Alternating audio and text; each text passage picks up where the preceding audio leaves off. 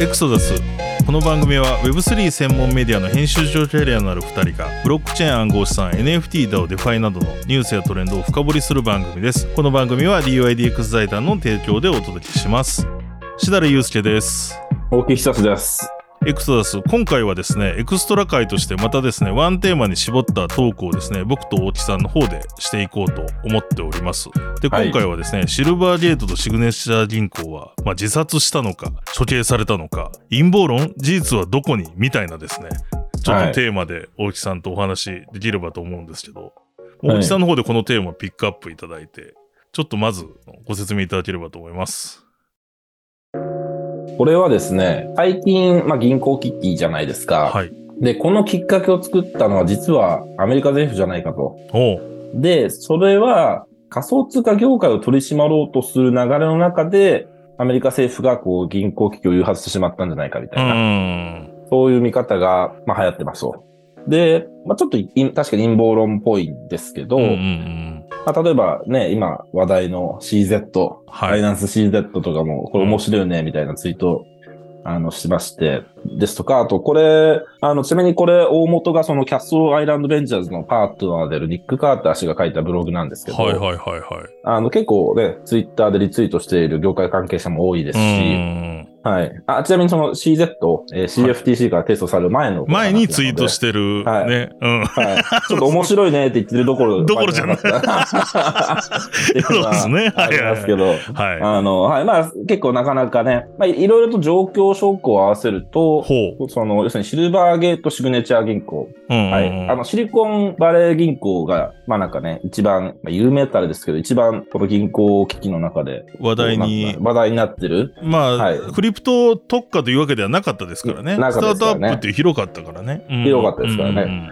ですけど、まあ今回はシルバーゲートとシグネチャー銀行の破綻に注目してうん。う、ん。で、彼らの、よ要はその、せいではなくて、うん。バイデン政権による政治的な意図を持った介入が原因で彼ら破綻しちゃったんじゃないかと。はい。うんそういった、こう、説についての話です。ニック・カーターさんがそういうふうに書いてると。そうですね。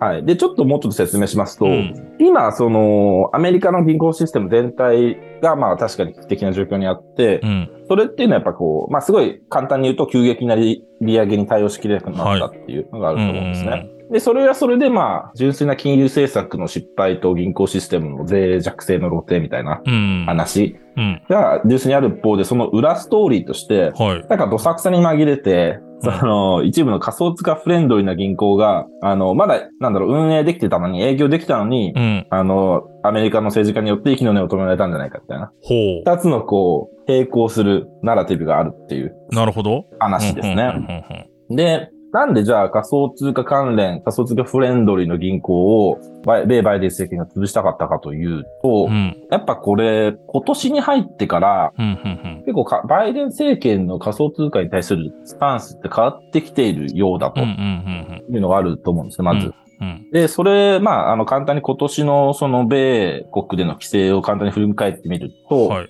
SEC がパクソスに対してステーブルコイン BUSD の発行停止を求めて訴訟。うん。SEC が取引所クラーケンとステーキング停止で合意。うん。SEC のゲンスラー委員長がビットコイン以外はセキュリティと発言。うん。ニューヨーク司法長官がイーサリアムについて証券と宣言。うん。SEC が取引所コインベースに対して今後の取り締まりの意図を示すウェルズノートを送付。うん。で、ホワイトハウスは仮想通貨について複数の面問問題点を指摘したレポートを公開っていう。まだ今年ね、3ヶ月、もうすぐ4ヶ月ですけど、うん。かなりの1ヶ月に1回以上のペースで、大変政当局プラスホワイトハウスがアンチクリプトのスタンスになってきているっていう感じなんそうですよね。よね。しかもバイデン政権は、あれですよね、マイニング企業にも電気代の何パーか課税するみたいなこともなんかちょっと言い出したりするようなニュースも今年ありましたよね。はい。うん。で、1年前は、その大統領令で、まあ、うん結構その、もう出して、うんで、。あの、結構その、それは好意的に取られてたんですよね。その印象ありますね。印象ありますよね。ただ、急に今年になって、ネガティブに変わってきたっていうところで、うん。うん。まあ、ここら辺どういう意図があったのかなかったのか偶然なのかちょっとわかんないですけど、うんあの、どうやらその、けど仮想通貨に対してかなりうん。取り締まりが強化されてきているという文脈がありますと。で、そこで、えっと、そこでシルバーゲート銀行とシグネチャー銀行って捉えたいんですが、うん。仮想通貨のプロジェクトって、うん。従業員の給与とか、はいあの経費の支払いで銀行口座の開設が必要なんですよね。まあそうですね。うん。はい。まあ、いくら仮想通貨関連の企業とその従業員といっても、まだまだ、ね、生活はね、法定通貨が大事なので、。うん。はい銀行口座開設が必要だと。うん。ちなみに、ね、私も、あの、ポッドキャストで職業として DAO が今後普及するみたいな話とかさせてもらいましたはいはいはい。DAO に対する貢献者の報酬支払いも銀行口座を経由するのが結構多いと思うので、そこら辺、まあそういうその仮想通貨プロジェクトっていうのは銀行口座が必要ですとはい。いうところですとう。ん。で、けどその結構その仮想通貨でこの業界的に口座開設その容易じゃない事情があるらしいんですよね、アメリカにおいて。なるで、そんな中でシルバーゲート銀行とシグネチャー銀行っていうのは比較的口座が開きやすかったとうん。いうところなんですよね。なんですけど、あのーだそういう事情があって、まあ仮想通貨フレンドリーな銀行だったと。はいはいで、今回はそこが狙い撃ちされたんじゃないかと。おー、なるほど。なんかこう、結構その仮想通貨フレンドリーな銀行としてはもう、この二つが代表的で、はい。もう他に代表的なのはないないぐらいな感じらしいんですけど、うんそこがもうどさくさに紛れて、うん。金融政策と金融システムの失敗のなんか鍵に隠れて、うん。あの、おお前らもじゃあそこに、そこの失敗の一例として入れみたいなわかんないですけど、そんな感じでなるほど。どさくさになっていられたみたいな、まあ、そんな分析ですね。で、この先ほどのえブログ著著者のニック・カーター氏とかは、うん。えっと、もうこれは、ね、えー自殺、両銀行は自殺をしたのではなくて処刑されたのだ。おー。はい。強制的に破綻に追い込まれて、強制的に FDIC、連邦預金保険公社の管理下に置かれたっていううん。ことを主張していますと。なるほど。はい。うん。で、なんかまあその理由として、まあいろいろ書いてるんですけど、うん。すごい簡単に言うと、両者ともまだ体力があった。うん。なのに、いきなり FDIC の管理下に置かれた。で強制的にしととあのシャッター閉められたと。うん。で特にシグネチャー銀行の方ですね。はいはいはいに対する周知がひどかったようで、うん。例えば2020年末時点で預金額が1100億ドル。あの、あったらしいんですが、うん3月12日の日曜日に、うん。日曜日ですよ、うに、ん。ニューヨーク州金融サービス局 NMIDFS から突如、うん FDIC の管理下に送られたということで、あの、まずこの日曜日のそういった行動、活動っていうのはすごい珍しいらしくて、はいはいはいはいはい。あの、例えばえ、月曜日になっても全然営業を続ける体力があったっていう読みだったらしいんですけど、うん。あの、にもかかわらず、強制的に今締められたと。うん。で、対照的なのが、そのうんシグネチャー銀行と同時期に苦しんでいたファーストリパブリック銀行っていうのがあるんですうね。ん。で、これは、あのね、あの、まマーケットの評価ってどっちもどっちっていう感じだったらしいんですが、うん立て直しに向けてより多くの時間を与えられているという、うん。あの、実際まだ潰れていないですし、なるほど。はい、そういう状態だと。うん、で、両者の面を分けたのって、まあ単純に仮想通貨と付き合いがあるかどうかだよねっていうことらしいんですよね。ね。であと、シグネチャー銀行やばいぞってなってきたときに、そのライフラインとなってたのが、連邦住宅貸付銀行 FHLB 制度っていうらしいんですけど、うんこれに対して苦言を呈した議員がいて、うん。それがそのエリザベス・ウォーレンっていう、えー米議会上院のうん。民主党のプログレッシブ系議員としてかなり有名なんですけど仮想通貨めっちゃ嫌いなんですけどう、なるほど。そこら辺がその、なんでシグネチャー銀行、何、その、そんな、ね、あの、連邦の住宅貸付銀行制度を適用してんだみたいなことで、こう、実質的にそれ提出に追いやったらしいんですよね。で、シグネチャー銀行、うんあの、その仮想通貨との付き合いがあったっていうところが相当、やり玉に上げれたんじゃないかというふうに、まあ、見えるわけで、で、あの、実際そのロイター通信も後日、シグネチャー銀行の買収先は仮想通貨関連ビジネスを除外しなければならないと報じた。うん。はい。で確か FDIC はまあ否定してるそうですらしいね。ですけどその、この報道の後、確か否定しはしてましたけれどもね。まあ、ただ、どうなんでしょうっていううんところっていう感じですね。だからそのままの買収を許してないってことかもしれないってことですよね。かもしれないっていう、はい。約だから20%ぐらいだったんですよね。その預かり金の、うん、はい仮想通貨のプロジェクトの預金額っていうのがね。んそうそうみたいですねうん、はいなるほど。はい。なので、そうですね。まあ、この、これまあ、結構状況証拠の寄せ集めみたいな感じのうん。話であるんですけど、まあまあ、どうやらバイデン政権のスタンスっていうのは仮想通貨に対するスタンスっていうのは変わってきていますとう。ん。で、民主党のプログレッシブ系議員を中心に、どうやらその仮想通貨に対する取り締まりというか、まあ、例えばこのシグネチャー銀行のライフライン停止とかっていうのは、なかなか、後ほど大問題になるんじゃないか。まあ大問題にしてやるみたいな。ほうほうほうほう。その、どさくさに紛れて、シグネチャー銀行ってなんで潰れちゃったんだっけって、なんかこう、うんあまりにもその、うんニュースが多い中で、こう、しれっと言ってしまったっていう印象があるんですけど、うん。まあその中で、例えばエリザベス・ボーレン議員とかの行動っていうのは問題あるんじゃないかっていうのは、このニック・カーターって調査とか結構言ったりしていますね。なるほど。はい。なんで、これは政治的な、こう、ね、純粋な金融システムの失敗じゃなくて、うんなんか政治的な匂いがプンプンする部分もありますよっていう話ですね。確かにシグネチャー銀行はちょうどシリコンバレーバンクのニュースとこう相まってくれてバーッと出てきて、なんかこう、はいその前にシルバーゲートがあったじゃないですか。うん。シルバーゲート、シリコンバレー、で、実はシグネチャーももう監視下に置かれましたみたいな感じで、なんか突如に入ってきたなっていう印象はあったんですよね。はい。ありましたね。報じられ方に関しても、ああ、そうなんだ、ここもなんだみたいな。うんうんうんうん。なるほどね。そうなんですよね。うん。でもなんか僕の印象ではそれこそその1年前のバイデンの動きとかを見てるとうなん、かそのいわゆる仮想通貨にもフレンドリーとはいかないけれどもなんかいろいろそれあの CBDC も含めてではあるんですけど。いろいろやっていきますよっていう動きをしてたのでうん。なんでこう風向き変わったんだろうなっていうのは気になるなぁとは思いますね。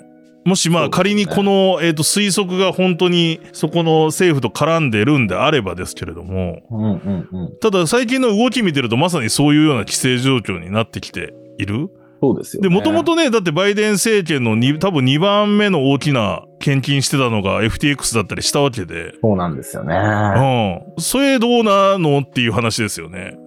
そうですよね。だから、その、献金、SBF、サンバンクマンフリードマンの、サンバンクマンフリードでしたっけ？そう、バンクマンフリーードですね。うん。フリードですよねうん献金額っていうのは、こう、ジョージ・ソロスに次ぐ額だったらしい。はいはいはいはいはいはい。まあ、ただ、やっぱその彼がそれでいなくなってしまったっていうところで、うんね、その、あんだけまあ乗せられてって言ったらあれですけど、あんだけこう、やっぱね、さ SBF って規制当局との付き合いも、まあうまかったっていうのは聞きますし、そういう、本当に、うんまあ、バイナンスと対照的に語られてましたよね、そこの部分なんかは。そうですうんね、語られてますし、まあなんかもう、なんて血統書付きってあれですけどうんうん。ね、親はスタンフォードの教授で、みたいな。自身も MIT で、なんかピカピカの人？まあ、ああんなね、あんな見た目ですけど、うん。あんな うんあんな見た目ですけども、うん。超エリート、超イスタブリッシュメント側の人ですよね。なんでまあ、なんだろうな。まあもちろんあと才能とかそういったコミュニケーション能力とかもあったと思うんうんですけど、うん。まあただそこがいいきなりね、たくさん献金してくれたのにいきなり消えちゃったら、それはそれで心象が悪そうな気ます。気がしますけどね。うんなるほどな。だから、でもこの動きってどう、どうなんですかね？やっぱり、うん。来年選挙？大統領来選年、そうなんですよ。大統領選2024年11月ですよね。はい。で、これってどうなるのかって、まさにそこすごい注目だと思ってて、うん。要は仮想通貨が争点に本当になり得るのであれば、うん。こういうことをする民主党うにん。票は入れないよねとかっていう動きにはなりそうな気がしますよね。はいはいはいはいはい。で、実際その、えっ、と、トランプとバイデンが争った2020年の大統領選では、うん。いや、今回トランプに入れないとかって結構言ってた、あの、仮想通貨の、まあ、インフルエンサーとかって結構、まあ、肌感覚ですけどいたんですが、ああ、でも確かにトランプは大否否定派でしたもん。否定派が、あ、そう、トランプ自体もね、ビットコインのファンじゃないとかなんか言ってて。言ってそうですよね。うん。はい。なんですけど、なんか今回に関しては、うんまたこのインディペンデントに戻って、うんこ。の本当に、まあ、仮想通貨産業を育てる意思のあるうんところに入れるみたいな話も出てるので、なるほど。かつトランプが、まあ、出馬するでしょうけど、うん。この予備選の通らない可能性があるんですようんうね。ん。なんでそうなると共和党から別の候補が出てくるのでそれなら共和党に入れようみたいな、なるほどえっと業界の人も出てくると思うんですよね。はい。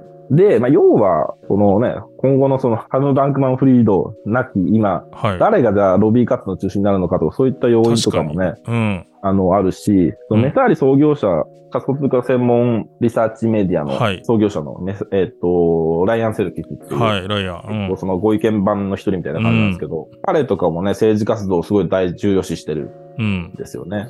自分自身もなんか大統領じゃないと思いますけど、なんか出馬するとかなんとかすごい言ったりしてるはい。中で、うん。あの、どこまで、だからこういう仮想通貨にひどい集中をし続けると票が減るぞっていうのをどこまでなんかこう、うん。メッセージとして出せるかっていううん。ところかっていうのはまずある気はしますね。うん。はい。で、2023年じゃないですか、今。2024年選挙で。はい。まあ、まだまだ選挙モードにはなってないと思うんですよ。なるほど。大統領選の。うんうん。一年以上だからうん。1年以上空いてるから、だから今やっちゃえっていうことなのかもしれないですよね。うんうんうん2023年に行けるとこまで行けみたいな。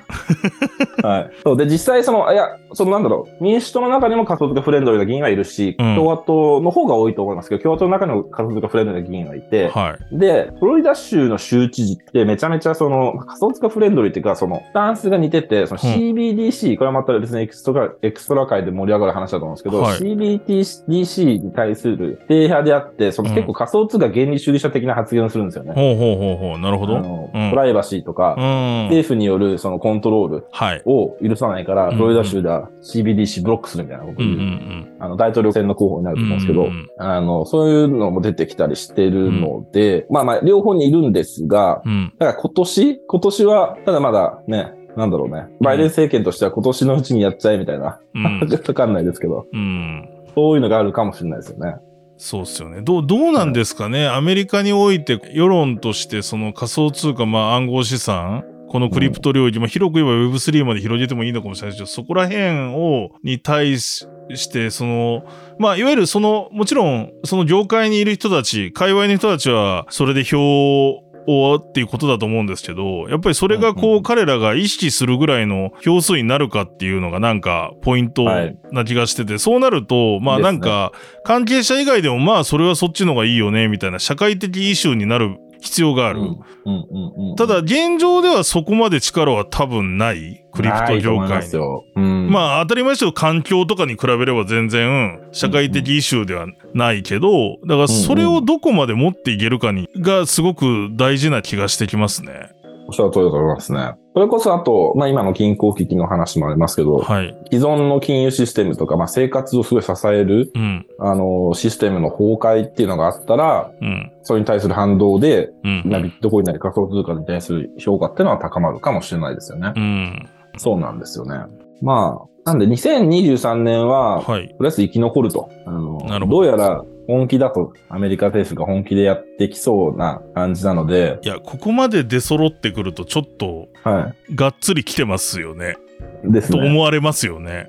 はい。で、そこを、やっぱ生き残り、うん。2024年ってやっぱね、1年ぐらい前から彼ら大大統領選のキャンペーンをやり始めるんで、メディア報道もやって、その大体2023年末ぐらいからうん。2024年って、結構その、センシティブな話に関して、その、スタンスは取らないと思うんですよね。そうのん。その両候補とも。なるほど、なるほど、なるほど。はい。なので、2024年って2023年より比較的取り締まりはしにくいんじゃないかなとか思ったりもしますし、うん。2024年何より半減期があるし、ですね。ななんとか2023年踏ん張るっていう。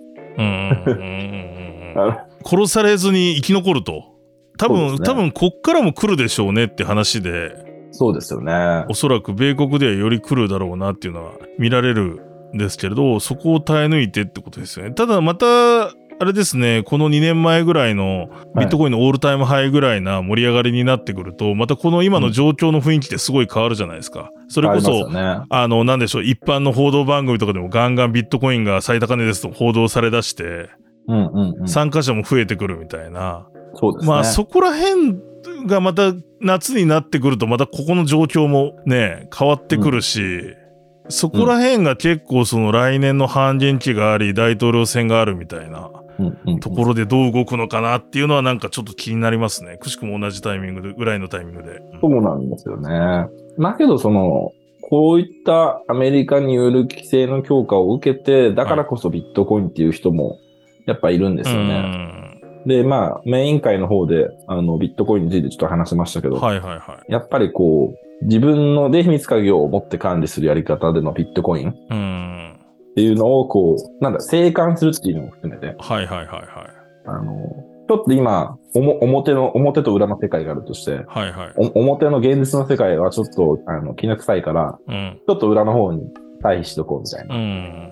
で、あの、大丈夫そうになったら戻ればいいし、みたいうな。ん。そういったことを、やっぱする時期なのかなっていう、2023年とか特に、っていう気もなんかしますね。確かにまあなんか現状の銀行のこの状況なんかも見ても改めてなんか例えば日本でもね1000万以上保証されなかったりしますから、は例えばすごい資産のある人はまあもう当然もちろんやってることではあるんですけどうんうん。だと思うんですけどまあそのアセット分けといた方がいいよねみたいな話もあるしありますね。まあやっぱり銀行がこういうふうにバタバタと破綻していくっていうのはなんかちょっと常識変えちゃいますからね感覚というか価値観を。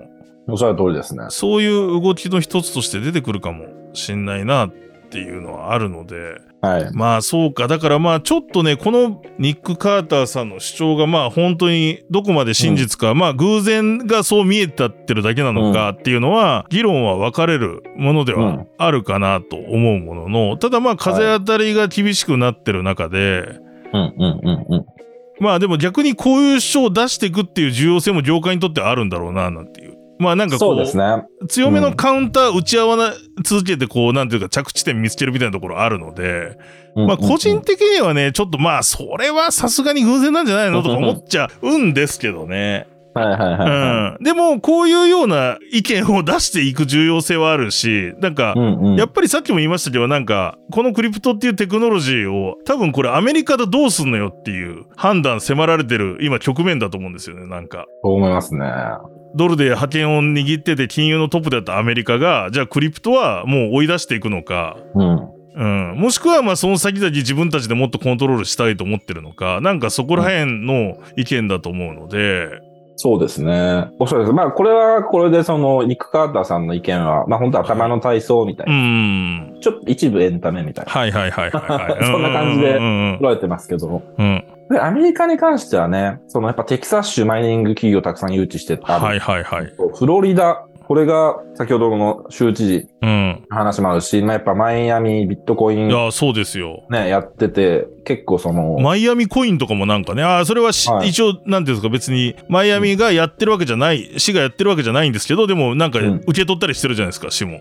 そうですねそう、。シティコインみたいなものも。ですね。ここら辺を軸に、うん。仮に連邦政府側がアンチビットコインになっても、ここの二つが崩れないとか、そういう対立構造もああるのかなとか思ったりして。テキサスとフロリダって、まあ完全に共和党なんで、はいはいはいフロリダって一昔前までは swing state で、うん。あのどっち、どっちか分かんなかったんですけど、うんうんうんトランプが来てからもうなんか完全に共和党になったんで、なるほど、なるほど、なるほど。はい。ここら辺のね、超巨大州、そうか。フロリダ、テキサス、バーサス連邦政府的な構図とかにもなるかもしれないし、なんかアメリカってどんどん対立していきそうな、本当国会で。いや、まあそうですね、分断。うん。そうだな。うん。まあ、あとは本当に、ちょっとなかなかこれはね、米国にいる仮想通貨プレイヤー次第であると思うんですけど、うんうんどどうやってこう、ロビー活動なり確かに。していくかですよね。う。うんん。そうですよね。はいなんかそこら辺のね、やっぱりこう、ロビー活動が実るのかどうかも含めて、まあでもそ、そこら辺をサムとかがやってたわけだもんね。ある意味、本だから当に。サムは、ね、まあコインベースの CEO もやってるとは思うんですけど。まあけど、やっぱサムって既存金融も知ってての、うんまあ仮想通貨のカリスマ的な、はいはいまあ、トレーダーだったんですね、それこそ。うんなんで両方持ってるんですけど、なかなか、まあやっぱりどうやったんですかね、そのどどういうふうに取り込んでいくかとかは、なんかもう彼はね、牢屋に入っちゃいますけど、入りそうですけど。そうですよね。うんただね、まあ、ここまで出揃ってくると、やっぱりこういうカウンター意見とか、やっぱりそのコインベースも意見書で出してましたけど、うん。結局ステーキング逃がしちゃっていいの海外にみたいな、うん。そういう主張も出てき出してるんで、うん。うん。まあ、またちょっと風向きが変わる可能性もあるかもしれないなとか思いながら。うん。うん。うん。まあでも、やっぱりこう、相場に影響を与えやすいですよね、アメリカのニュースっていうのは。そう思いますね。で、まあ、アメリカの経済指標も含めてですね、めちゃくちゃやっぱりクリプトに今影響を与えてしまっている状況あるので、うんうんうん。そうですね。ちょっと注目していきたいなというところでありますね、ここら辺も。それこそね、バイナンス対 CFTC も最近のニュースで、はい。この、ちなみにこのブログ記事は繰り返しですけどね、その、バイナンスが CFTC に訴えられる前のうん。記事なので、うんはい。なんかね、まあ、流れっていうのはどんどんこっちの方に向かってる気がしますね。う